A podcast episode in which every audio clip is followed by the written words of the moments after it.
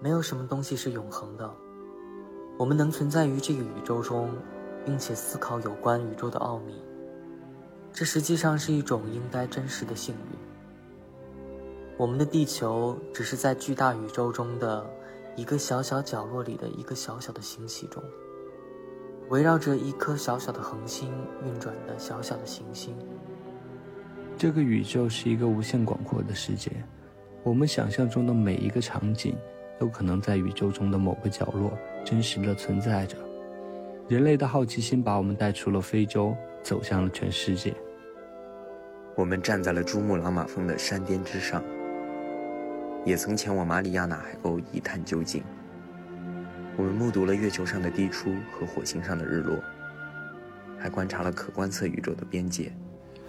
我们的内心深处总是有一个声音告诉我们，要探明所有的未知。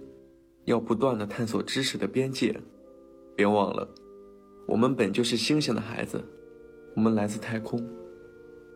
我们骨骼中的钙元素和血液中的铁元素，是在濒临死亡的恒星核心处产生，并且通过超新星爆发散播到宇宙中的各个地方的。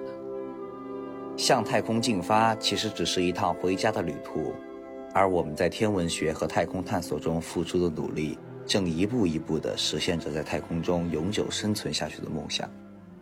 因此，在宇宙大撕裂发生之前，在宇宙这个舞台落下帷幕之前，我们都会一直怀着敬畏和好奇，仰望星空，探索星空。